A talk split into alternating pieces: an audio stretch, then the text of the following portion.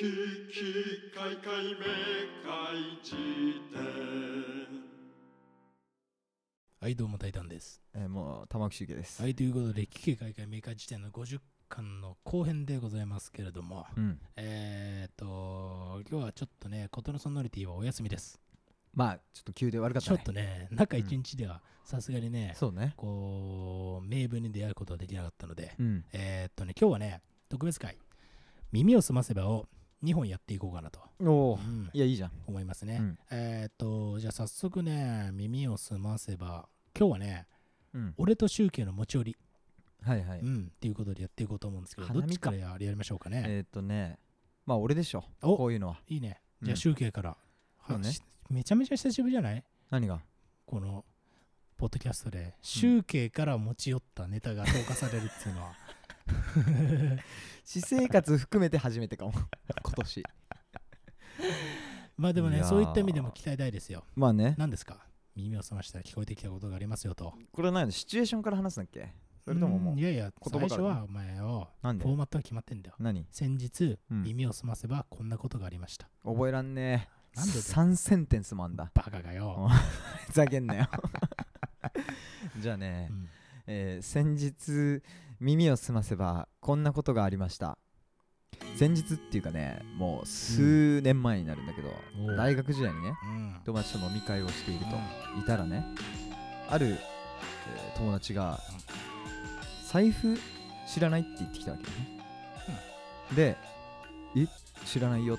でももうその質問の意図としてはさ、まあまあなくなったっていうことはもうよ容易に予想がつくわけじゃん。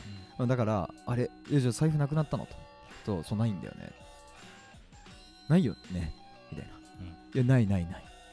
で結構何人かに聞いて回ってるみたいな感じで、俺んとこ来た。で、その質問された。で、俺はないよって答えたんでね。その後にそいつが俺に向かって、分かった。じゃあ信じる。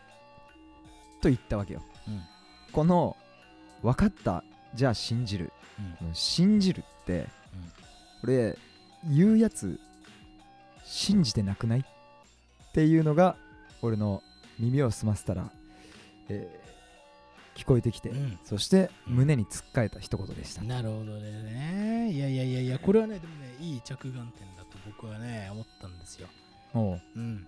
やっぱこう、じゃあ信じるようん。の罪深さうん。っていうか、こう、その背景にある、そのね、発話者の心情風景ね。っていうのは、まあやっぱりね、結構ね、沼が深いと思うね、俺も。そうでしょ、うん。やっぱりね信信じるって言葉使う？普段いや、やっぱり使うときは、やっぱり相手に対して何かしらのプレッシャーをかけるとき以外ないよ。そうだよね、うん。やっぱ見るんだね信じるよとかね、うん言われたらもう俺はその信じてくれた相手に答えなくちゃいけない義務が発生するわけじゃんね、相手を檻の中に閉じ込める言葉だと思うよ。そうそうう、ん。そうなんだよでもさそれぐらいはまださちょっとわかるっていうかさ見るのね信じるよとか、うん。買ってくるのね信じるよとかは、うん。なんか、まあ、小さなプレッシャーとして理解できるんだけど、うん。その財布知ってる知らない分かったじゃあ信じるよってさ、うん。このなんだろうねもう果たせない約束を俺が破ったことになってるみたいなさ、うん。感覚うん。あるじゃない、うん。これちょっとずっちいなと思ってずっねちいね。いやまあー、ねそうなんだよね。まあ、でもこう、立場を逆にして考えると、うん。俺もやっぱ信じるよみたいなうん。ことを言う卑怯な瞬間は思い返せばあるしさ。あそうか、うん。まあまあまああるっちゃあるか。そう。あ、分かった、じゃあ信じる、信じるみたいなことを言った記憶はやっぱあるし。でもやっぱその時の俺の中に潜んでるエビルな心っていうのも自分はし分かってるわけあ自覚はしてるんだね、うん。うんうん。それを言うってことは相手に対してのここまで言ったかんな俺に言わせたかんなっていう何か烙印を押さしてる状態っていうかさ、なるほどね。そのねなんかこう相手に何かを背負わせるっていうかさそうなんだよ。いう言葉だよね。いやまあマジでこうん。れ結構本当罪深いなっていうか、うん。普通に使ってる人いるんかなってまあ奮語したいわけじゃないんだけど、うん。結構使いどころを結構考えないとうん。お前本当に帰ってくるんだな。うん。信じてるぞ、うん。これはいいよ。うん。もう果たさなきゃいけない義務だから。ていうかまあなそういうシチュエーションで使われる言葉っていうのはさそうそう。なんかこう相手に対して未来をちゃんとさ用意してあげる言葉っていうかさ。ある意味ねこうこちら側の愛が伝わるというかね。そうね。うん。ポジティブなさ文脈の中で回収されていく言葉だけどね。そうそう。ん。財布の話はそうとはね言えないわけで。財布取った？いや、うんじゃあ信じるよって。まあしかもねまあ集計やっぱ盗った顔してるもんな。ざけんな。お前に言われたくないよマジで。お前がよ、うん完全にお前がよって何そのボタンを押したら出てきたみたいなことは。お前がよよってさ。平ボタンみたい。ないやそうだよ。しかしこの顔を見て信じるって言われたらさすがにね。うん。本当になんかこうちょっとこうなんか言いたくなる気持ちはわかるよ、そうでしょう。ん。でさ俺例えば俺ほんと信じるよって言わ言ったことないの多分、ほとんど、ど人生で。うん。でまあほとんどと言っても数少ない例外はっていうのも思い出せないぐらいうん。保険としてほとんどって言ってるレベルで俺言ってないの信じるって言葉を、だからさまずまあプレッシャーを与えようっていう感覚が多分あんあんまりないのと人に対して、うんあとなんかもう基本信じちゃうことにしてるんだよね。うん。これはだからもう言外のなんて言うんだろうな、わかるよ。信じるって言葉ってさなんかう裏切られる前提というかなんだろうね。うん。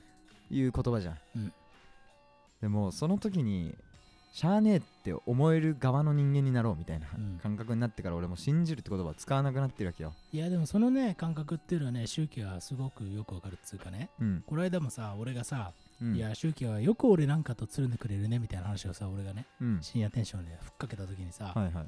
要はこう俺なんてうん。もう本当に強量な人間ではいはい。ね。もう趣味も狭けりゃさうんなんかこう偏見に満ちた人間だからさはいはい。もう周慶が俺とななんでこの距離で接してくれてんのか分かんないっつって、はいはい。だから周慶はもしかしたら俺に対してねうん。ビジネスライクに付き合ってくれた方がこうゆくゆくというか君のことを思えばいいのかもしれないみたいなことをね、ふっかけた時にねはいはい。周慶がね一言言ったわけよ。いやちょっとよくわかんないから、うん。いいよ友達でって言ったわけよ。いやこれ俺ねちょっと救われる気持ちはあったわけよ。あ本当？そうでもなんか集計っていうのはでもやっぱねそういう人間なんだなっていうことを俺とその時よく分かったんだよね。なるほど。そう。ま あよく分かんないけど友達でいいよっていうさめっちゃバカじゃん俺。ケロって言えちゃうっていうのおうああまあはそういうことか。だからすごいね集計君の強さだなと思ったね。まあなるほどね、いやでもさえそう言ってくれたら嬉しいけどさ、うん。でそれに嘘はないのよ、うん。確かにちょっとなんか疑い出したらきりないじゃん。例えば、うん。なんかこいつ最終的に一人でポッドキャスターとして売れようとしてるなとか例えばさそれ ジェイシマの話だな。なんだそれ。よくあるさあの漫画的展開とかで言うとね、よくある話で言うと、うん。とかがさ考えたりしたらさもやもやするかもだけどさ、うん。もう意味ないっていうかそんなのうん。考えること自体がね、うんだしなんか裏切らない人はいないと思ってるわけよ。つまり。うんうん。まあまあまあせっかくいい話っぽくしてくれた後にわざわざ自己分析してさ、うんほぐしていくとうん。美味しくなくなっちゃうんだけど、うんうんそれじ自覚的なところもあって、うん。俺は言わない代わりに裏を返せば誰のことも信用してないというかね。裏切られて普通という感覚なのかなと思って、うんだからなんか平気でののこの子別に怠惰に対してなんかなんていうのそういうそこまでなんか開き直った気持ちで付き合ってないけど、うんそういう感覚があるんだよね、うん。俺は。そうそうそう。いやでもねうん。なんかその話っていうのは意外とまあそのさあのいこの話のね起点から考えるとちょっと本筋がずれちゃうんだけど、うん。いやでもね今の宗教の言ってることっていうのは俺にもやっぱりちょっと感覚分かるところがあってこの人に裏切られたりうん。なんつうんだろうな。この人が何か俺の不利益を被ることをねしてきたうん。としたら、でもそれはもう仕方ないとしか思えない人ってのはやっぱいてさ。うん。っていう感覚がよくわかるわけうん。でもなんか宗教の場合なんか今の話から考えるとさうん。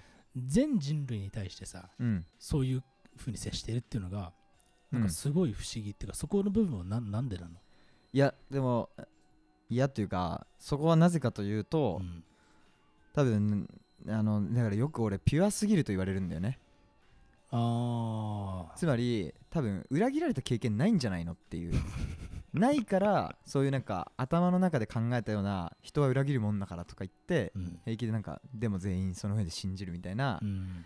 なんだろう、えー俺綺麗事とはこれ思わないけど、うん。なんかさちょっと神々しいことを平気で言えるわけでうん。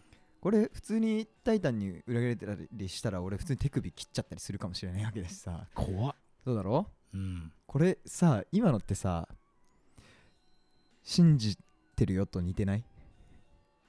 あー今のちょっとごめんまた話飛ぶけど。いやでも分かるよ。わかる？分てかなんかそれはだから結構よくあるその超鍵括弧付きの、うん。いわゆるメンヘラみたいなさ、そうね。ところの話でよく言われるうん。上等句っていうかさそうね。私そうするからねっていうことによって相手になんかそう手錠をかけていく感覚っていか。そうそうそうそう。まあ、だからある種ずるい言葉にもなりうる。そう、ううんわこれにあれに似てるわ。まあちょっとなんか固有名詞ちょっとうろ覚えだからうん。全部避けるけど、うん。誰かがさ最近問題起こしてまあ俺はツイッターで見た程度だったけど、うん。なんかここのままなんとかだと私死にますって宣言しちゃったっていうなんか何かのお偉いさん、まあ、某雑誌ね、はい、そう、はいはいはい。そうそうそう、あれの時もさそうだね。殺すよりひどい言葉ですと。僕はは死にます完は全なる脅迫だからね。そうだよね、うん。だからさ信それに似てない？信じてるってさ例えばそれなぜ怖いかっていうとうん殺すっていう言葉のによる脅迫よりも俺死ぬからねっていう君がそんなだったらっていう脅迫の仕方って死ぬ殺すことは防御できるけどその人が死ぬことはその防御できないと。そう。これはねいい話だと思う、うん。あのー大名作あのーイーストウッドの作品で「グラントリノ」っていう作品があって、はいはい。これ素晴らしい作品だから、まあ、いつかね君が50歳くらいになったら 見てほしいんだけどうん。俺結構あのー高校の時とかに見て衝撃だった作品の一つなんだけど、うん。あのまあ、超要約して話すと、はいはい。ある心の傷を負った軍人うんがいて、うん。アメリカ兵元ね。がいてで、うん。まあなんかすごいもう話をすっ飛ばして話すとうん。結局その彼っていうのはある人間に対して復讐をしなきゃいけない状況にね、なるほど。えー、と置かれるんだけど、うん。でその彼が最終的に取る復讐の手段っていうのが、はいはい。その復讐すべき相手をうん。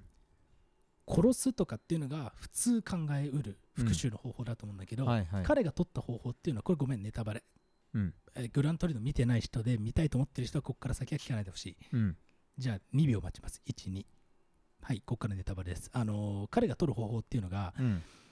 彼に自分を殺させるっていうああなるほどね。手段を取って復讐を遂げるっていう話なんだようわーはいはいはいはい。あのーつまり向こうが銃をうん構えて、自分も銃を構えるかと思ったら手手で、つまり手で銃を取って自分の頭に刺せつまりあなたに交戦する気はないですよ。つまりうん。うんお前が俺を殺せでお前は俺を殺したという罪を背負って生きていけっていうおーなるほどな。ことで復讐を遂げるっていう話なんだよ。これ超すっ飛ばして話してるからうん。あまりにもなんか凡庸に思えるかもしれないけどめちゃくちゃいい話なるほど。はいはい。みたいな話に近いと思う。ん確かにね、そうだわあのーそういうさ凶,、まあ、凶悪の仕方っていうか一番ダメージを負う方法みたいなのをさ。みたいな。で信じるようはもしかしたらうん。こ取ってる行動としてはもっともっとミニマムだけどちょっと似てるのかもしれないそうだね系統がね、うん。だって信じられちゃった時点でさ本当はそれに従ったりそいつの期待に応える必要ないけど、うん。こ相手がし自分を信じてるってことを自分からねじ曲げることはもうできないわけだから、その相手のもうすでに発された信じるよという言葉にある程度やっぱ従わないと両親がうずくようなこう、うん。システムになってしまうっていう、意味では結構なあのプレッシャーという言葉で片付けていいのかっていうぐらい、まあ、ものによるけどね、うん。仕事とかだったらまあ別に当たり前のことなのかもだけどうん。いや人間関係においてはちょっとえぐいなと。あの呪縛？うん。呪いの言葉だなと思ってねうん。信じるって言葉は、まあそれをねまあその今のグラントリノもそうだなと思ったし、うんうんそういう棒雑誌の話とかなんかそういうのそう俺ね結構いやでもなんかね俺は。いやでも信じるよっていう言葉のないところで人とつながりたいよね。そうだっていうねのはすごい根源的な欲求としてあるね。ううん。んそうだね。そう。でそんいやそうだね。でいや本当に本当に。なんかだからそうね。いや本当にそうだと思うんだよね。なんかこうやっぱ言葉はあまりにも無力っていう話っていうかさ、うん。言葉なんて所詮なんていうのかコミュニケーションツールでしかないっていうか、うん。お互いのこう心の根の部分で触れ合うものとしてはあまりにも心もとないっていうかさ。そうね。そう、うん。でそそのことに関してはさ言葉がなかったらを作った。うんリルンバイユーとしてはどうどうなの？リルンバイミーとしては完全に 言葉がなかったらってど,、うどういう話なわけ？あれってどういう創作秘話があるわけ？俺はうんある曲マジですすげえ名曲だと思ってるわけあのおーと当然曲としてもそうだし、うんあの歌詞とかうん。PV とかもさそれこそさ、はいはい。君と僕が出会ったね一最初に話したようなさ、うん。時に教えてくれたけどあれはなんだっけあの面会室で穴の開いてるさ、はいはいはいはい。アクリル板が開いてて、つまり言葉っていうのはほとんど通じないんだけどうん。ごくごくミニマムに通路があってうん。そっからこぼれるものを信じたいってみたいなことがあの PV に隠されてるみたいなさ、うんうんうん。とかって俺めちゃくちゃグッときたわけよ。いやそうか。確かにあれね全部ダッチが考えたけどさ山田君がね。あ本当そう。正直。すごい素晴らしいアイデアだねでもね。いやそう。うん。だ俺はもっともっとあの分かりやすいことを想像してたからさそんな別に賢くないから、うん。なんか手話とかうんなんか人種の違う人が出てきたりとかってどうなんみたいなさ、うんレベルだったけど、うん彼がダッチが人形劇と面会室のアクリル持ってきて、うん。片方は言葉でしかかコミュニケーション取れなくてかもう片方は身振り手振りでしかコミュニケーション取れないっていうこのうん2人がどう会話するのかみたいのを、まあうん。取りたいみたいな話で。うーん。まあなんかまあ言葉がなかったらの話で言うとそういうなんかこうあのーしゃそう。煩わしいんだけどねこれはすごいなんていうのかなすごい深い話に入ってきてるから、うん。俺が言葉を詰まらしてるだけで全然違うとかって話じゃなくて、おう。その言葉がなかったらっていうさうん。考え方つまり俺もき所詮やっぱさ言葉の人間だからさ、うん。言葉がなかったら派なんだよ。うん。なんだけどそうじゃない部分も知っちゃってるっていうかさうんうん。でそれこそ信じるようにさ代表されるようなはいはい。なんかこう言葉はなんて邪魔なんだろうって思う瞬間も俺は知ってるっていう感覚があるわけよね、そうね。とかっていうその相反する感情とかは宗教にあるわけ。あめっちゃあるめっちゃある。うん。だってもうそうだね。やっぱりなんかさ説明つかないことが起きたりするわけじゃん。うん。みんな全員さそのいわば俺、まあ、言葉の代表的なものってやっぱ論理的な思考とかにつながるんだけど、うん俺的には。うん詩的なものっていうよりはね、んんなんか論理的なことばかりじゃないじゃんこの世で起きることって、うんうん。うんその時にだからさっき安易に俺がそのいろんな人種の人出したりとか、うん手話とかなんとか言ったのも、うんなんかそういう人たちともなんか包容さえできればまあ通ずるものもあるんじゃないかなっていうようなさうん体で伝え合うみたいな、いうことを考えてたからそういう言葉がなかったら、まあ、迷わず抱きしめてたろうっていう歌詞がさなんかよぎったわけなんだけどえうんそうね。なんかそのだなんか言語違う同士とかう、ん。考え方が違う同士みたいのがまあ抱き合うだけでなんか通ずればいいなとうん。思うけど、まあそうはならないことも分かっていて、うんうんうんそうはならないから言語で尽くさなきゃいけないんだなっていうのがまあ一応俺の結論だったっていう話でさ。うんうんうんうんそいやでもそうだよね。いやめちゃくちゃわかる、てか俺も基本的な軸足はやっぱそこにあってううん。あの言葉を放棄したくない。どこまで行っても自分が考えていることはもう解像度を高められる限り自分の言葉で表したいしうん。その言葉を獲得したいと、うん。もう毎日思ってる、うんうん。でもはるか遠い。はい。だからやめられない、うん。でもそれと同時にえっとそれと全く別次元でその何の言葉もいらずになんかこう抱擁するっていうかなんつうか、うん。こうそれこそ視線が合うだけではいはい。もうお互いが生きてられるみたいなうん。状態っていうのももう分かるわけで。そうね。だからこそなんかねあの集計があの曲を作った時にうん。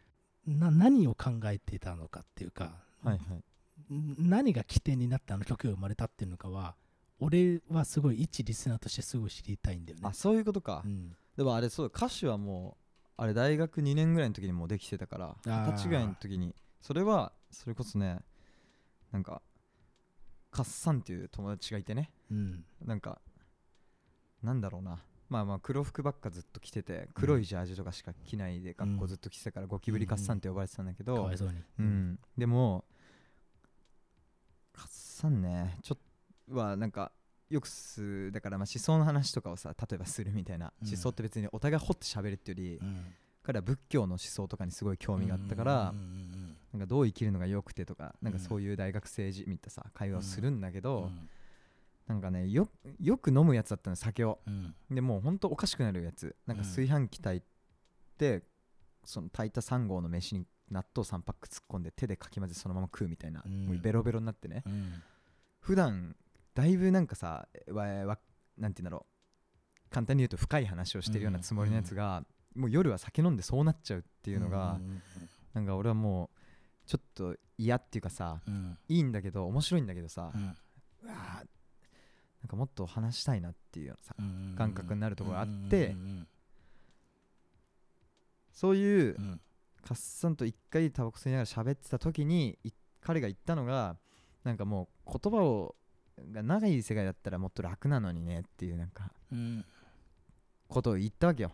うん。俺はさそれがずっと引っかかって、うん。だってこんだけお互い言葉を尽くして喋ってたはずじゃんっていうような、俺だけがなんかちょっと相互理解に近づいてるって思い込んでただけでそうじゃなかったのか君はみたいな感覚になってそれで作ったっていうようなまてかねあ流れがあるのよ。うん。それもすごいいい話だしうん。エヴァってまさにそういう話だよいやマジで。マジで。俺の理解だと。あ本当？言葉がなかったらっつうかうん。自分と他者っていうなるほどね。話だから、うんうん。でそれをなくそうとするうん。派派とうん。それにまあ抗う。はいはい。まあそうね抗ったりするっていう話だから、うんうん。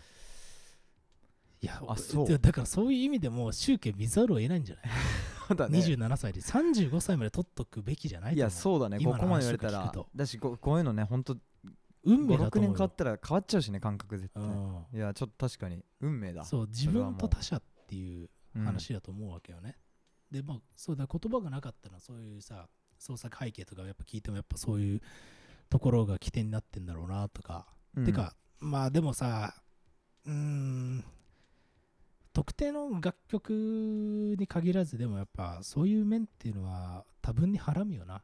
曲っつうかリリックの中に。そうだね。なんかこう別に言わなくてもいいんだけど。てかそう。そう俺去年さ自分の話になるけど、うん。初めてね、まあ、50巻だから自分の本業の話につながっていくんだけどさ、はいはい。初めて俺ねリリックであいわゆるラブソングを書いたことがあって、はいはい。書いたことある？愛の歌っていうか、あーでもなんかあれだね。うん。新しいアルバムはって感じ。今までは多分ない失恋ぐらいかな。にあが数曲。そこになんか接触する部分としては。そうだね。はいはいはいそうなんかそう俺的にはこう別に言葉にしなくてもよかったのよ。別にその感覚っていうのは、うんうん。だしなんかドスモノスのキャラ的に別になんか愛だなんだっていうことを歌うっていうのはあまりにもなんかこう違うかなまあちょっと音像との一致がねなかなか。そうそうそう、ん。あんな変なことやってるくせに愛だなんだっていうことを言うっていうのが、うん。あまりにもなんか俺の中でも感覚的に違ったし、ドスモノスの俺って考えた時にもうん。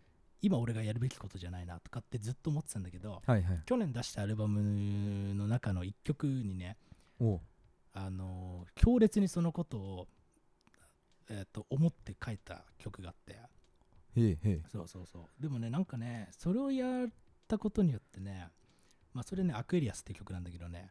あはいはいあはい。のね言葉にしてみるっていう作業を経ることによってより解像度が高まる部分があったもししたわけよ。ああなるほど。自分がその作業を通して作詞するという作業を通して。俺はまあてかこれもぶっちゃけだからすうーんまあまあだから自分の最愛の人に対してのうん。なんか感情とかっていうのは別に俺はうん。言葉にするまででもないっていうことをずっと思ってたんだけど、でもなんかちょっとまあ自分のほ本業というかさうん。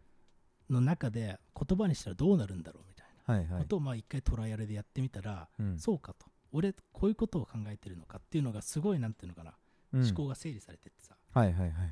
あーなんかこう形にしてみるとこれはこれでより一層このなんていうのかな非言語領域の解像度も上がるっていうか。うんうん。うんうんそうだから粒だって見えるようになったっていうかそれこそ相手に対して、なるほどね。なんかねそういうことがあったりしてすごい良かったんだよね。ああでもそうか。うん。それこそだから言葉を使用することによってそう。現実の見え方もうん。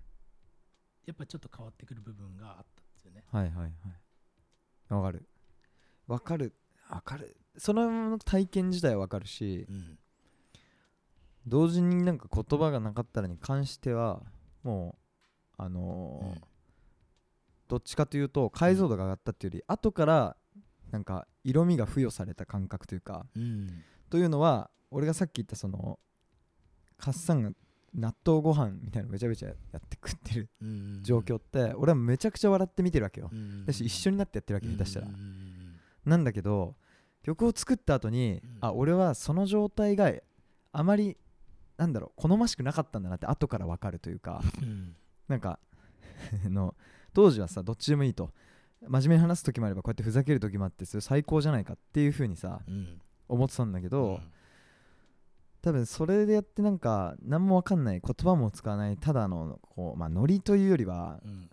楽しいねっていう状況をこう共有するみたいなのの盛り上がり方って意外と俺そんなに好きじゃないのかもなっていうのを曲書いた後に思ったというかうん改めてね。うんこう書いてみるとあそうか俺はなんか結果そういううんじゃれ合いみたいなそう身体的なもうバカになっちゃってとうん。かそういうのを経た結果うん。結局それだけじゃダメなんだっていう考えになったんだなっていうのを自分で歌詞を見直しながら思い出すっていうさうん。時間があってうん。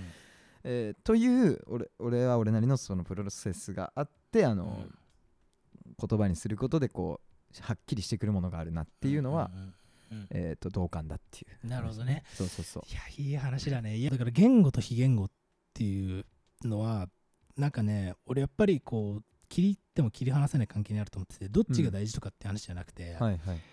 やっぱりこう言葉にできるっていうこのスキルとか言葉にできるって意思を持ちながらうん。でもそんなものはどうでもいいんだって思える心の弾力もあるうん。でもそういうなんかそんなことはどうでもいいと思いながらもでもやっぱり言葉にできることの何かを信じなきゃいけないっていう全てが相反してるんだけどそれは同時にしかありえないっていうか同時に自分の心の中にうん。存在してないと保てないものっていうのがあってそうだね。なんかねそうそういうものを大切にしていきたいなっていうことをねなんか思うんだよね。そうだね。だからなんかこの世を言語ゲームみたいに捉えちゃえばある意味その言語さえ突き詰めていけば楽になっちゃえるけど実際の実感をねそれこそ手触りとか伴って生きている分そこはもう捨てられないって考えたら、うんうんその手触りを持っている自分とそれを説明するような言語を持つ自分みたいなのはやっぱうん。同時に持っていなくちゃいけなくて、なんだろうね。だからあという意味でわかると。でももともと言いたかったこともちょっと分かんなくなっちゃったんだけど。いやでもなんかねでも俺はこの空間で何かねなんかこう見えない握手をしてる感じっていうのやっぱあって、うん。そうそうそうそう。やっぱりこう言語ゲーム的に何かをロジックで詰めていくっていう感覚も別に否定しないし、うん。こう何かをこう自分の情感だけで捉えていくっていうものもやっぱ捨てたくないと、うん。てかそそれがやっぱりなんかこう活動の原点になってる部分も、そうだね。てかそっちの方がやっぱりややっぱり、うん。ややっぱり大きいんだよ、うん。結局は。いやそうだよ。なんか、なんかやりてえっていうところとか、なんかこの感情って何なんだっていう、うん。っていうことを表表現したいっていうその現象的なものから発露したものが、そのいろんなさ、そのロジックで考えたもので、だんだん肉付けされていくっていう、そのさ、やっぱりこう反復急言葉っていうか、うんうん。その中でようやく世界の輪郭に初めて指一本分だけ触れるっていうか、いやそうなんだよななんか感じっていうのはすげえある。そうだね何なんだろうね。なんで言葉に起こしたくなるんだろうね。いやでもやっぱ思考が追いつかないからじゃない？もう神経症みたいになっちゃうじゃん頭だけでずっと言語で考えてたらさ集計ってさ、まあ、あのノートも書くじゃん。うんノートを書くっていうのはどういう心理なわけ？ノートはうんいやだから俺文章向きなんだよでも確かにその文章好き？文章向き？あの表はい現自体がなんかあのその場のでなんかバッと喋るにはまあおふざけレベルだったらできるかもだけどなんかもともと言いたかったことみたいな話になってくるとやっぱパッとは引き出しから出せないし記憶力も弱いから。あの書きながらななんだろう。だって俺なんか構成決めるんじゃなくて1行目から順番に書いていくタイプなんだけどさ文章。マジで一筆書きみたいなもんなのあれ。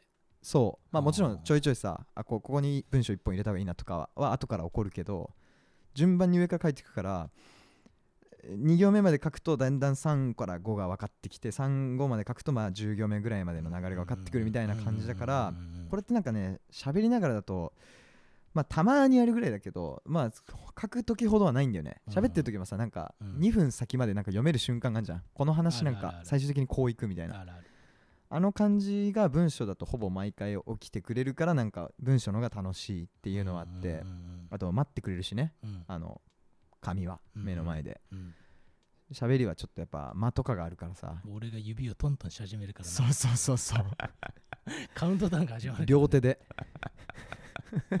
そう怖いもんな。いやそうそうそう、うん。いやいやまあまあでもなんか楽しいけどねこれはこれで。ねこっちはこっちで素というか、そういいう良さもあるけど、うん。でも文章はじゃあなんか構えてるのかって言ったら、まあ、文体は多少構えるかもだけど言いたいことに関してはやっぱそっちの方が洗練されてるというかね、自分の思った情景をなんか翻訳していくっていうか口は口が先に出るパターンあるからさ喋ってる時そうそういってやわかる。だから言葉っていうかその発話の方がうん。思いがけない自分と出くわすエンカウンティングがやっぱそうだね。あるっていうのがうん俺はやっぱそのポッドキャストとかに感じてる快楽であって、えーでもそれとは全く別の紙に向き合うとか、うん。言葉に起こすってテキストでねうん。っていうのは全く別の快楽として持ってるっていうのはすごいよくわかる。そうだね、うん。なんかだからそういうのがんなんか違いがあってね。そそっちの方が文章に起こす時の方がやっぱ思考の整理感はあるっていうかうん。うん。喋ってる方はなんかどっちかというと発見というかね。いやそうそうそう、うん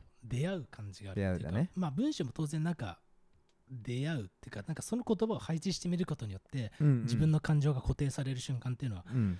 絶対にあるんだけどでもやっぱりなんか文章の方がなんかこうよりこう熟慮っていうかさうん。もうちょっと自分の深淵にふ潜っていく感じはそうだね。あるよね。うんうんうんうん。いや面白いよね。そういやそうなんだよ。なんかねそこそういうの面白いよね。だからやっぱ捨てがたいよ、マジでね。本当に言葉っていうのはねやっぱりね。こればっかしはね多分生涯を通しても見えてこないっていうことだけは確かだとそうだね。だからなんか真理を求めるっていうよりはやっぱり手段をつ一生かけて尽くすしかないっていうかさ、うん。それでまあどれだけ接近できるかっていうのがまあ問題になってくるなっていう。うーん。なんで書くんだろうねっていうのはすごい不思議だよね。いや不思議だ本ね当に不思議だと思う。でどうなの？じ自分としてはっていうので言うとじ全体じゃなくてさ人はなぜ書くのかじゃなくて私はとしては,、ね、は。まあでもやっぱり自分が何を考えているのかっていうその記録は残しておきたい。てかうん。本当になんつうんだろうな。それをそのまま滑車すること自分のうん。内側で起こってることを滑車することとかあるいはうん。世界で起きてることを滑車しして、うんえー射抜くことっていうのはもう不可能だっていうのは当然はいはい。分かってるんだけど、うんそれでもやっぱなんか残しておきたいっていう。ああわかるよ。そそこで起きるなんかブレとかさ手癖みたいなのさえなんかいい時あるじゃんね。いい時がある。てかそううんだからそれはそれすらも自分であるってだから文体すらもその時の私を、えー反射してるっていかさそううだね。みたいなところが文章にあってで、うん。ポッドキャストとかに俺がお熱を上げてるのはもうちょっと違う欲望だけどでも基本的なものとしてはやっぱ一緒でうんうん。てめえが何を考えてるのかっていうことを少しでも世界になんか種っていうかさうん。なんか残しておきたい。でそのことが、まあ、このポッドキャストで言ったら通信を通してどっかの誰かに着想していくっていうことを、うんうん。なんかやっぱ面白がりたいっていうかさ、うんうん。てかなんかそれがなんか世界を紡ぐっていうことなんじゃねえかっていうそうだね。こととかなんか思ってたりする、ネットワークのこう一員になるというかね、うん。それあるね。いやそうだわ。確かに。いやわかるよ。だから戻るとさ。うん。やっぱりあの信じるっていう言葉をねうん。うかつに使うのはクソです。というかまあごめんごめん。これだと憤語になってしまうのでうん。俺がさっきふと思ったのはうんなんか言葉的なところで言うとねそのなんかうん信じるっていうのはなんか人間のなんか不条理を人工的にとなんか管理下に置こうとする行為だなっていうじゃない？めっちゃそれはいい表現だと思うな。うん。人間ごときがうん。支配下に置けるもんじゃないっていうことに対する軽視があるよね。そうだね。と思う。その他他者をさわかるわかる。をねそう他者を支配下もうにそうそう。まマジマジわかる。うん。マジでわかるな。そうそうそう。だから信じるよっつったってまあその文脈で言えば裏切るやつは裏切ると。うん。でもなんかそれに対して信じるよって言ったじゃんっていうのはなんかちょっとこそう。うまあ法律がさあの物を禁止することはであ罰することはできるけど、うん。あの抑止することはできないのと一緒で、うんうんうんうん。なんかこうおやっちゃうやつはやっちゃうと。いやそうそう。てかこのこの世界の条理みたいな、まあ、不条理も含めてのはいはい。システムっていうかあさ断りとね。断りみたいなものに対する、なんかこう不遜な態度っていうかさ、そうだね。まあ、すごい嫌だよね。わかるよ。だからなんかそう言っちゃってもいいんだけどだからまあえーまあそうだね。言っちゃってもいいんだけど言ったとしてもそれがダメだった時に言ったじゃねえかよっていうのはもうなんかちゃんちゃらおかしいんじゃないかなっていう。てかなんか所詮社会の言葉でしかないっていうかさ、そうね。それは世界じゃ通用しないってういうんうんことなんだよね、てか俺がさうん。あのよくたまに名前出す穂村弘っていう歌人がよく言ってるのがさ、社会の言葉と世界の言葉っていう。お確かにちょっと今引っかかってたその社会と世界がどう違うのかなっていう。っていうのがあって、うん。要は社会の言葉っていうのはやっぱりそれはロジックで、うん。その判断可能つまり交換可能な言葉っていうか、はい。これを言ったらこう受け取られるっていう、うんうん。そのある種その貨幣みたいなもんで、はいはい。イコールのね。そう交換価値があるっていうか、んんとか尺度にもなるみたいな、はいはい。そう貨幣みたいなものの言葉で流通している。で基本的にはその人間の社会っていうのはビジネスとかも含めてうん。それによって円滑に進んでいる部分が、はいはい。ほとんど全てがそうなんだけど、うん。でも社会っていうのは所詮世界の中にあるうん。人間が作り出した概念でしかなくて、はいはい。世界っていうのはもっともっと深深淵があのあるっていうかさ、はいはいはい。なんていうのかな世界っていうのは別に社会のロジックじゃ動いてくれないっていううん。ことを、だけを忘れちゃいけないっていうさそうね。うんうん。ことって絶対あると思うんだよね。あるねきっと。そう。んううん。だってさ俺が例えば明日死んじゃったとしてさうん。でもそれはしょうがないってことよ。要は俺がだから社会的に考えたら27歳の成人男性で健康診断もオーレーでうん。タバコも吸ってませんと。はいら別に明日死ぬ可能性なんていうのは社会のロジックで言ったら、うん。ほとんど0%に近いんだけど、そうだね。世界の概念で言ったら俺なんてうん。いつ死んでもおかしくないわけよ。はいはい。だし、んなんていうのそれは宗教も同じで、っていうことを肌で分かってるかどうかってすげえなんか大きな差だと思うんだよね。うんうんうん。みたいなことそうだね。につながっていくと思うんだよね。まあそれが分かってないっていうのはだからなんかイコールでこんだけやっときゃいつまで生きれてとか思い込んでる状態に近いもんね。でそれは所詮なんつうの確率の話でしかなくて、そうだね。確率を高めていくっていう話でしかなくて、だからなんかボンピャクのビジネス本とか啓発本のこうなんていうのかウィークポイントっていうのはそこにあって、うん。なんていうのかもっと上位概念の話があるんだっていううんうん。ことだよね。だからこうだから俺がすごい嫌だなと思うのはこうビジネスに聞く孫子の話とかビジネスに聞く論語の話とかはいっていうさ、そういうものってすごい今流行ってんだけど、うん。いや違えんだと,、うんえっとビジネスに聞くなんていうところっていうのは定時の話でしかないってはいいうか、はいはいもっと普遍の哲学っていうものがそれこそこう宙に肌に触れていて、うん。うそそっちなんだよっていう。まあある意味だから縮小解釈してビジネスに当てはめちゃってるだけでそうそうそうそう。なんかいうことだよね。何をビジネスを目的にしてんだっていうか、うんうん。てかそんなことはどうでもよくないけどやっぱりどうでもいいっはいはいていうことなんだよ、うん所詮っまあそうだよねていうことを、うん、分かってる分かってないって話で言うとすごいおこがましいんだけどそれをうんなんていうのかインストールできてるかどうかっていやそうだよ。すっねごい差があると思うんだよね。そのなまあでも分かってるでも分かった上でそのビジネスのなんかシステムみたいのを勉強していくのとそのビスシスを知らないままシシステムだけ勉強してこうやっとけば今までできてきたんだからいけるみたいなね。ことっつうのが一番愚かじゃん、そうだね。と思うんだよね。そういや分かる分かる。そうだねだからそのなんかなんかい一旦それとまあ似てるよね。だから構図はそのうん信じてるという言葉の安易な使用そうそうというか。そうそうだからなんか結局俺の話にも戻るけどその結局みんなのこと信じし信じてないから信じられるというか、ような状況ってうん。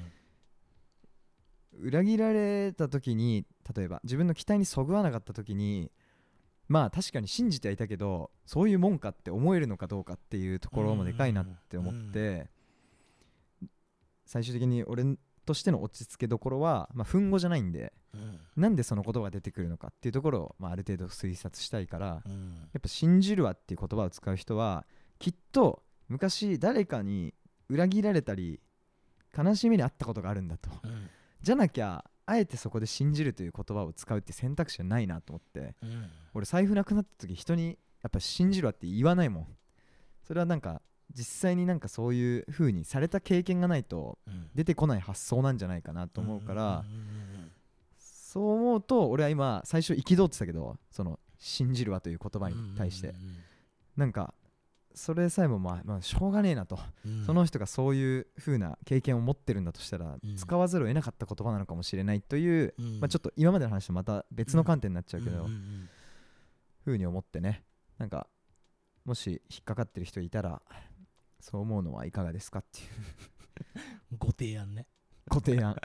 ご提案のコーナーじゃないか。いやでもいいと思うんだよね。いやそうそう。これ俺ねこれ50巻史上最もあのいい回だと思ってるよ。うわじゃあ本当によかったわ。だから俺もすごいいいなと思ってる。今日話してること。俺はこのポッドキャストを開いた理由っていうのはやっぱりこういうところにあったんだと思うんだよね。おう。やっぱり。というと？いややっぱりこう、うん、自分が何のためにその活動をしているのかとか、うん。何を考えているのかっていうことに対してのその原点うん。をえ知りよしもないと分かりながらもうん。少しでも近づきたいっていう。なるほど。そう。それがやっぱり、つまりだからやっぱり機械メテ地点っていうのはうん。パオーンなんだよ。パオン。パオーンなんでやっぱりガンダーラにありもしないガンダーラに向かっていくんだっていう。はいはいはいはい。その足跡のドキュメントなんだっていうことをうん。この回を通して改めて分かった。そしてこの回が記念すべき50巻であったっていうことはある特別な意味を持つと思うね。うわ。この耳の旅は続くぜ。いやーでもタイタンほんといい台本書いたよね。今目の前にある A4 のね 俺が青でタイタン赤な。そ俺男の子が青で。うお前本当に黙れ いやー本当にパオーンだなそうな。いやーでもパオーンだと思うな。いやだからうん。でこの分かるっていうのがなんかいいよね。適当じゃないからね。結構なんかまあ何日かかければしっかりともしかしたら伝わり合うかもな。伝わり合うっていうか、なんていうの、うん。言語でうん。残せる伝わりやすさみたいなのにうん。たどり着くけど、うん。もういいだろうみたいな感じそうね。があるね。これいうん大事なことだよマジで話はこのバースの頭に戻るんだけど、ベースがよ、本当に。うん。シュウケマジでエヴァ見てほしいけどね。本当にそういう話だよ。と俺は解釈してる。あすごい。あ他者そうか。なんていらない世界を望むのかうん。いやそれでも他者がいないとてめえすらねえだろっていう、あなるほどみねたいな話だと思うんだよね。境界線がなくなっていいくシーンが来るのか？結果あった方がみたいな。いやいやいや。すごいネタバレだね。えマジで？やば君こそが神話のなんか預言者みたいになってたけど い今やいやいや。まあまあいやまあでもなんか結構でもそれ俺考えたりする。あの別にねさ陳腐な話でもあると思うし、かうん。多分書き方がすごいからエヴァは多分すごくこうまあそう。多分そう抽思われてる抽象度っていうかさっていうことだよね。要素抽出がそうそうそ半端ないうん。神業がかかってるっていう、ういやーそでも楽しみだな確かにそれは。やっぱでも思うじゃん。摩擦がないとさでよく言うんだけど共感しても欲しいし摩擦が起きても嬉しいみたいなのをなんか何かを発表する時に断るごとに俺は使うんだけど、うん。なんか共感されて同化されるよりはむしろ摩擦が起きてなぜそこに摩擦が起きたのかが分かることで自分の作ったもののすなんか輪郭がはっきりしていくんじゃないかなみたいな、うん。でこれこそがなんかさものを作って受け手がいないと成立しないっていうのはそういうことだと思うしなんかあのとかね。ななんだお前？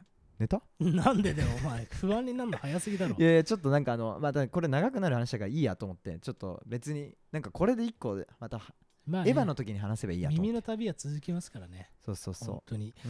う、いやうん、ーでもまあちょっと戻るよ、そうね。これ一応信じるの話してるから。だはい。戻ってください。から俺はこういうのをなんだろう。信じるって言葉使うやつってほんと低レベだよね。みたいなところで終わらしたくないわけよね、うん。だからなんかせめて良心的に解釈したいっていう、うん。そうじゃなきゃまあやる意味ないかなと思って、そうん。うん。それが、えーの結論がさっきの言ったようなうん。何かすでに悲しい経験をその人がされてるから、うわてかそれもエヴァじゃん。え？ちょっと待った。お前マジエヴァ脳じゃん。何でもエヴァにできちゃうじゃん。そしたら。そうね。で見事なりなんだと思うよ。あそう。神話じゃん本当に。マジかいや分からんけど。まあまあまあ。俺は分からんけどそういうまあね断言はできないだよな、うんそうかそうか。オッケーオッケー。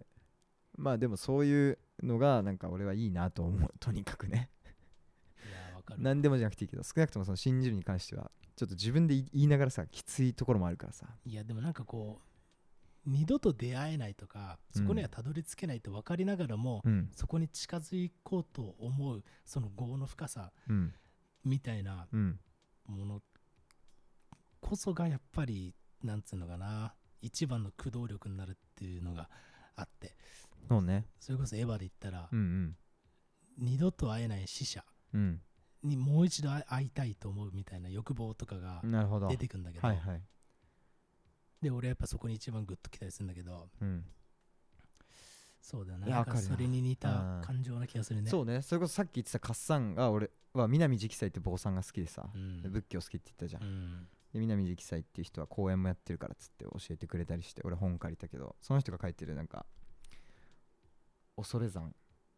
その後覚えてない。ダダヴィンチ恐山かな？なんか忘れたけどっていうタイトルの本があってそれとかはねもうむちゃくちゃよかった。それはななぜイタコがいるのかとかあのだから恐山のそれなんだっけな恐山なんとかってだから南直斎って恐山の院大の人なんだよね。うん。曹洞宗の偉い人で。うんそれもなんか近いところってかエヴァと一緒なのか俺エヴァ見てないから分かんないけど、やっぱどういうふうにその死者死者と喋りたいっていう人だわけよそれって。うんいやーでもリアルのね。でもさもう俺それ以外ないと思うんだよね。いや、うん。なんつうのかなうーん最愛の人をねうん。失ったりとかしてうん。こんな世界どうでもいいと思っちゃったと思うわけ。うんわかるよ。その後ねそれを乗り越えていくっていうのうん。が人類とかが描いてきた話だと思うんだけど、はいはいでもやっぱりっていうさうん。みたいなことは絶対あると思うんだよね。いやもう自分の形見というかねその形見っていうのは半身的存在だった人が亡くなったりしたらねうん。自分がもうないのと同じになっちゃうっていう面もあるだろうし、ね、そうそうそう。で文人みたいな話でさ、そうね。その失われた自分を取り戻していく。分身ね。そう。うん。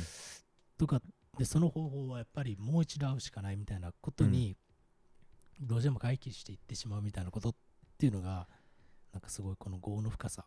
はいはい。うんってね。いやーまああそうわかるよ。めっちゃいいなと思う。だっていた子とかめっちゃいじられてたじゃん先週かなんか水曜日のダウンタウンで。あれねマイケル・ジャクソンないいた子なんだっけいた子催がおね。さ下ろした状態で催眠術かけたらどっちにかかるかってやつでしょ、うんうんあれとかもさまあまあよくもこんなバカバカしいもの思いつくわと。で普通に結構笑いながら見てたけど、うん。なんかやっぱりねすすぐ思い出したもんねその南直斎って人が書いた本をね、うん。それとかもやっぱなんかなぜそんなさきな臭いと言われるような一部では一部っていうかさうん。なんか科学的じゃないじゃん。うんみたいな人が今でも重宝されているっていうのはなんでなのかっていうさ、うん。やっぱさっきのまあちょっと無理やりだけど科学を言葉側につけるとしたらそうそうそう。情念側だよねイタコの存在って、それでどうやって死者と会いたいっていうので毎日恐山に通い詰めるような人たちがうん。なんだろう自立っていうか元の自分にこう立ち返っていくのかというかうん。生きる意味をねまた見つけるのかっていうような話とかは本当面白いなと思った、ね、いや面白い。ででやっぱりうん。所詮そうさっきの社会と世界の話で言ったら科学とかもさうん。所詮宗教に過ぎないっていうかそうね、現時点での暫定的なうん、その確かさそうだね。でしかなくて、やっぱりそれは社会の趨勢とともに変わっていくから、うん。やっぱり強度はどうしても薄いんだよね。って考そうねえた時に、やっぱりそのいたこ的なうん。なんかこう脈絡と続くそうね。なんかこうエビデンスなんか特にないけど、うん。そうであった方が都合がいいみたいなさ、うんうん。ことになんか人が最終的にはたどり着いてしまうみたいなうん。こと。まあたどり着いた上でもう一回乗り越えようとするみたいなこととかも俺は美しいと思うけどうん。みたいなことっていうのはねなんかこうなんかようやくこの年になって理解できるようになってきたああなるほどな。ええ大人になったな。いや本当に。いやーいやでもわうん。いやそう。だから、うん何？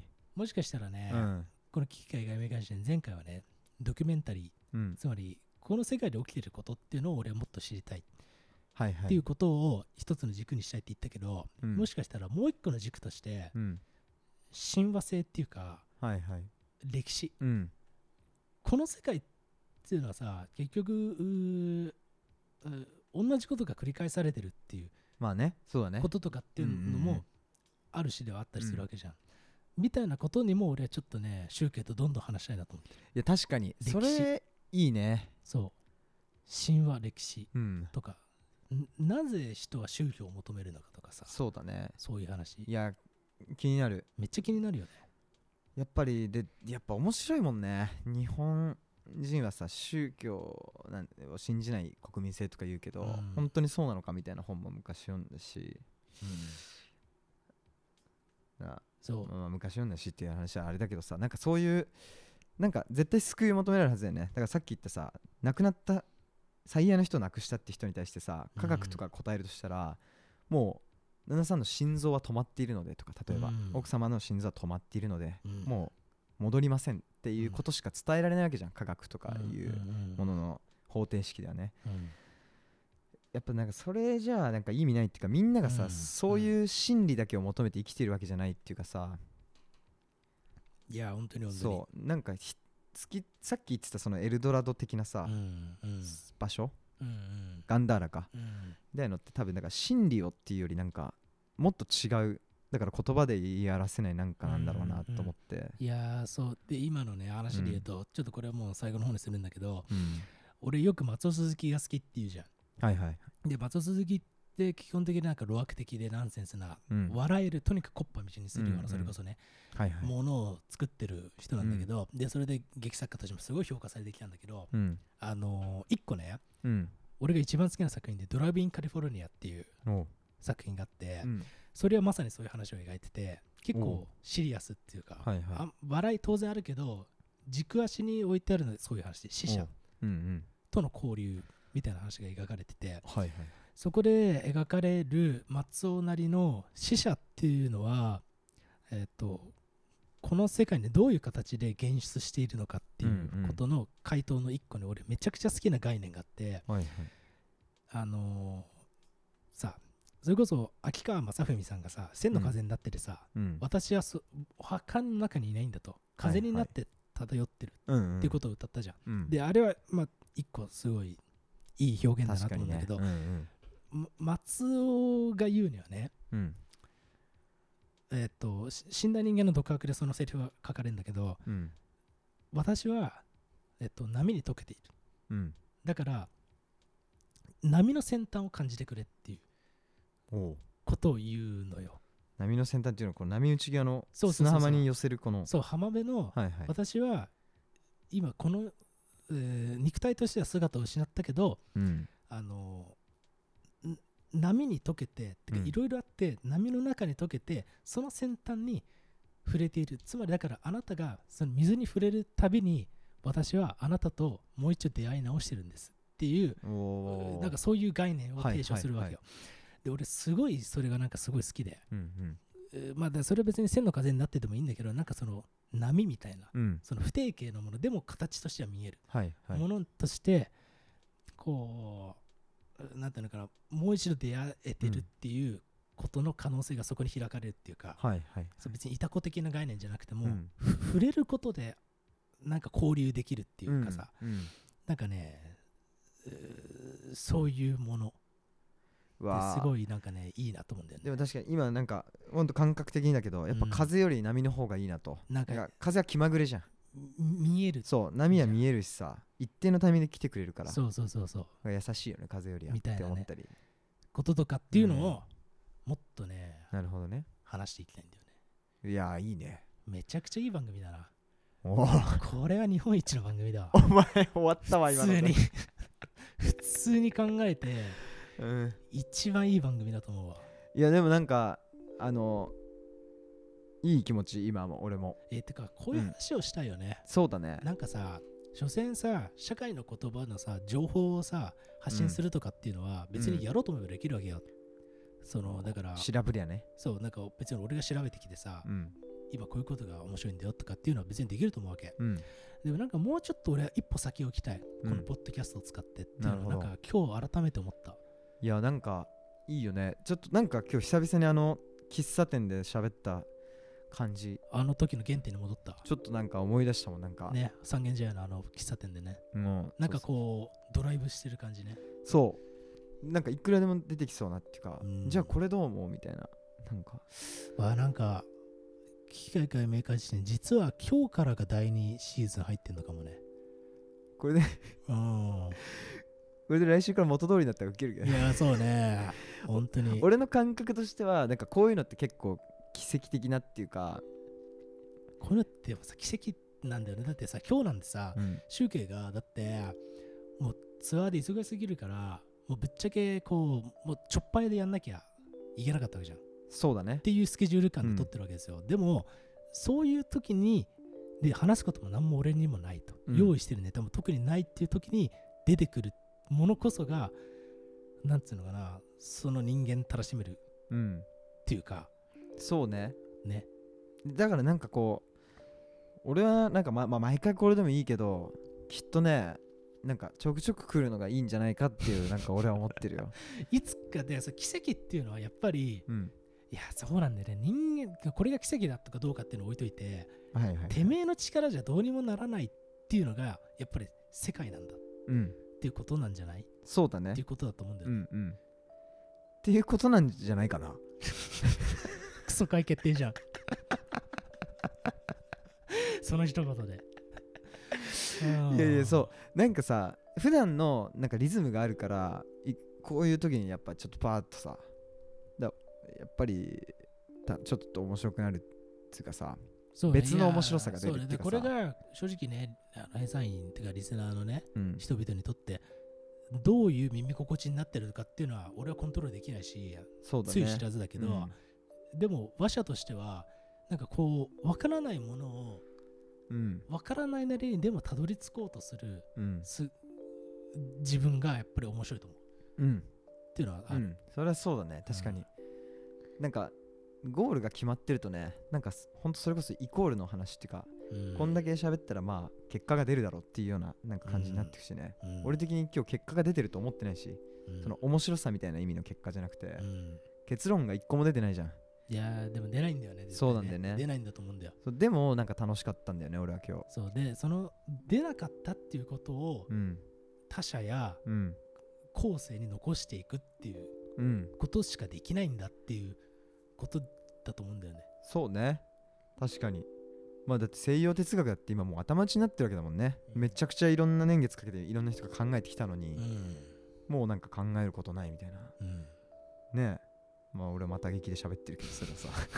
いやでもそうだよね。そうそういうさものっつうかさそうそうって言っちゃったからもう一気になんか恥ずかしくなってきたわ、今。まあいいんだよ。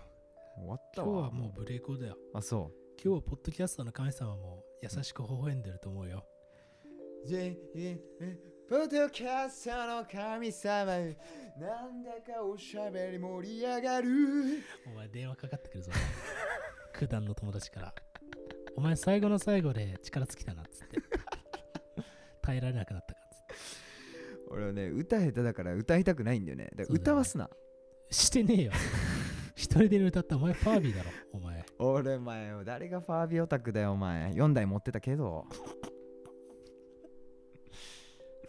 そんなもんでございますよファービーを台で数えることに突っ込んでほしかったわ一応。いやいやあいつは人だから。みんなマジで。普通にそのくらいのやっぱり没入感はあったよ、いやね。ファービオファービーオファビオだから。ファビミとファビオだろ何それ？元ネタ。林家ペーパーこ的なこと？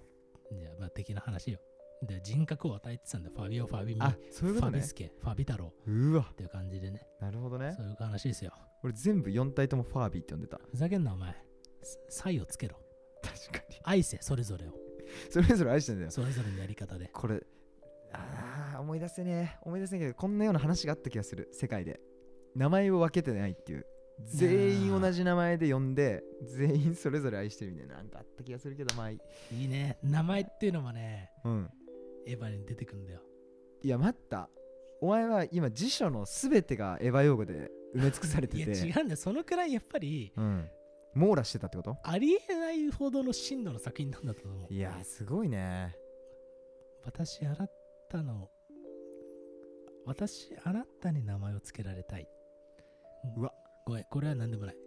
いやいやもうお前ふざけんなよ。もう言っちゃったんだから。言ってない。これは別にす大丈夫。何も気にせずに言え行け。じゃあ行け名前付けさせてもらえよじゃあ。行けもうえー。本当に、じゃあお前はえっとピオ太郎。いやもう0点だな。本当に0点だな。大喜利苦手だからね。そうだな。そうそうそう。まあ。まあまあまあ結局ね。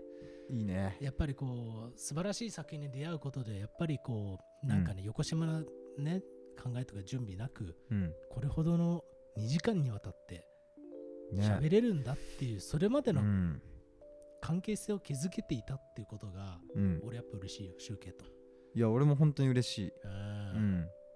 そうだよ。やっぱりねなんかいいいほんといい気持ちだわ。なんかこういうの好きなのよ。わかる。でなんか別にずっともだよみたいな感じでもないし。違うよ。そ違うんだけどうなんかね。そうこのわずか2時間の間にうん。違う人生を歩んできた人間が袖が触れ合ってしまうっていうさうん。そのことにだけ希望を感じるっていうねいやそうそうそことはあるよね。うね。わかるよ。いや本当にそう。もうなんかそれだけで十分なんだよね。てか今俺が一番求めてるコミュニケーションなんですそれはなんか。うん。わかるわかるのぬるま湯からの脱出というかね。いやそう。ん。うそうだからそうなんだよね。いや本当にそうだと思そう。わかるわかるじゃないううん。わわかんないよ所詮っていうところからスタートしなきゃいけないっていうさ。そうだね。そこだよね。そうだからここういう話はだからししやすいよね。そういう意味で言うと。あの、結論が出てる話ってわかるわかるですぐ。うんうん。まあこの曲好きわかるわかると、うんみたいなさ。うん。でもやっぱどう思うみたいな話ってこうん。うわかるとは言うけど多分全部は分かりきってないんだろうなってこうお互いうん。思ってるというかいやー面白かったな。いやだからこうこういうのを本当に最近考えるわ。なんかこういうコミュニケーション。わかる。うん。いやつかめちゃくちゃよくわかる、いやうん俺のやっぱねライフステージが自分の中でやっぱ明確に変わった気がしてて最近。まあ、やっぱエヴァ見ると。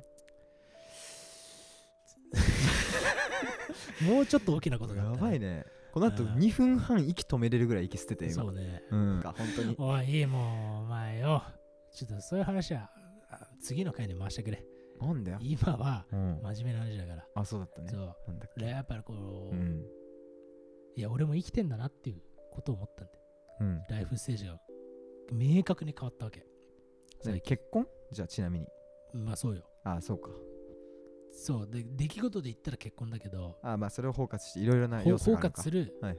あまあそのひ人ではい。とかっていうことのなんかね不思議なもんだなと思うね。うーんいやすごいね。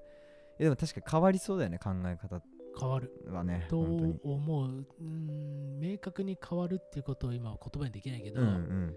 変わりそうだしうん。変わるな何かのきっかけの音は聞こえてるっていうか、はい兆しがねうん。だってなかったらだって今わざわざステージが変わりそうなんていうことをそこまでは明言化できる状態ってことだもんね今ね、うまく、く言語化はできないけど、うん。ライフステージはちょっと変わった感があると。ある。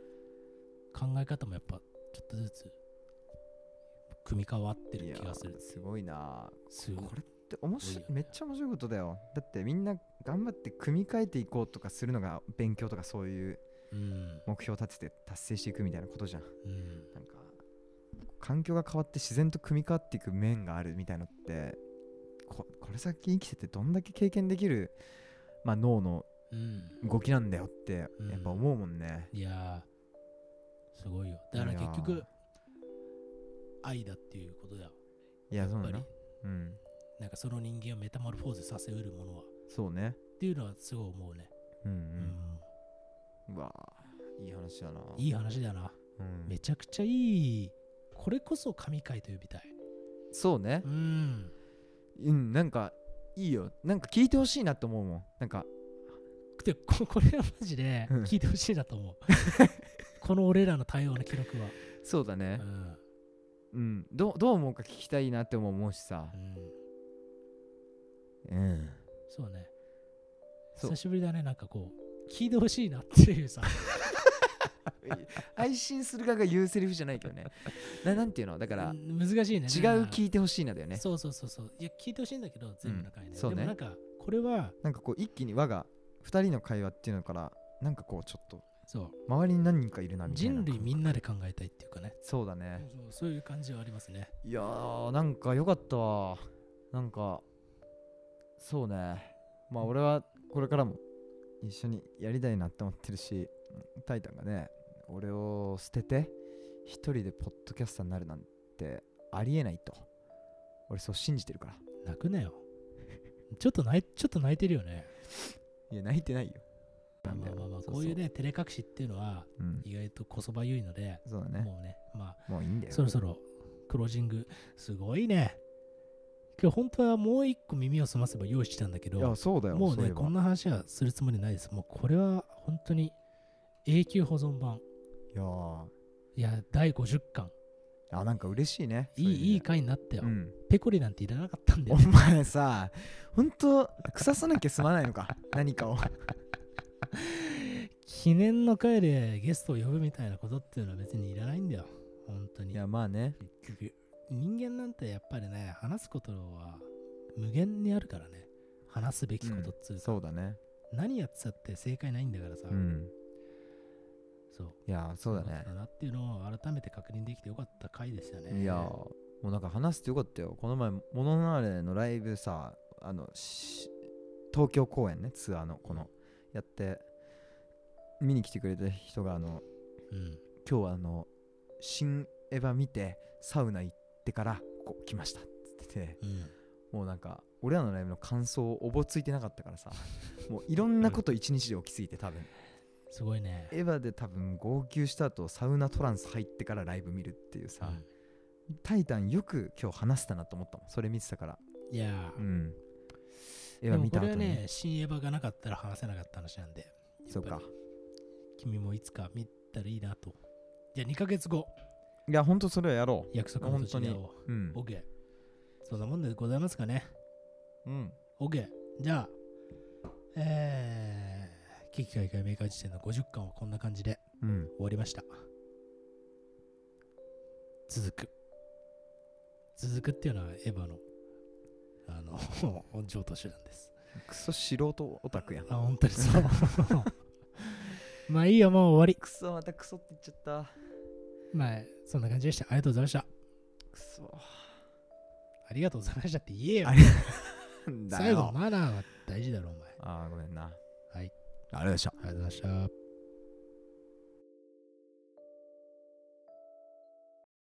ききかいかいめかいじ典